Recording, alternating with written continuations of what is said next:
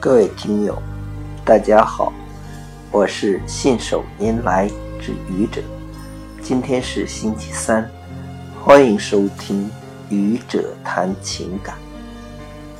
人是感情动物，这体现在人生活的方方面面、点点滴滴。一个人心中有爱，他的一颦一笑。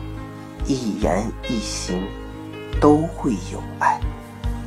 一个人心中有恨，他的一丝一毫、一举一动都会有恨。没看到的能听到，没听到的能想到，想不到的怎么办呢？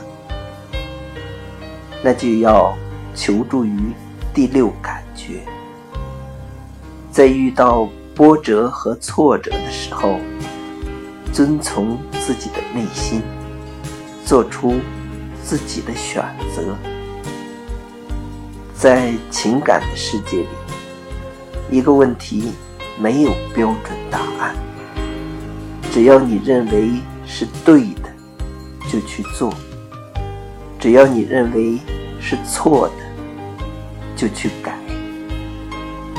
你的真情，终归有人会理解。谢谢各位听友，欢迎关注喜马拉雅主播信手拈来之愚者，欢迎订阅我的专辑。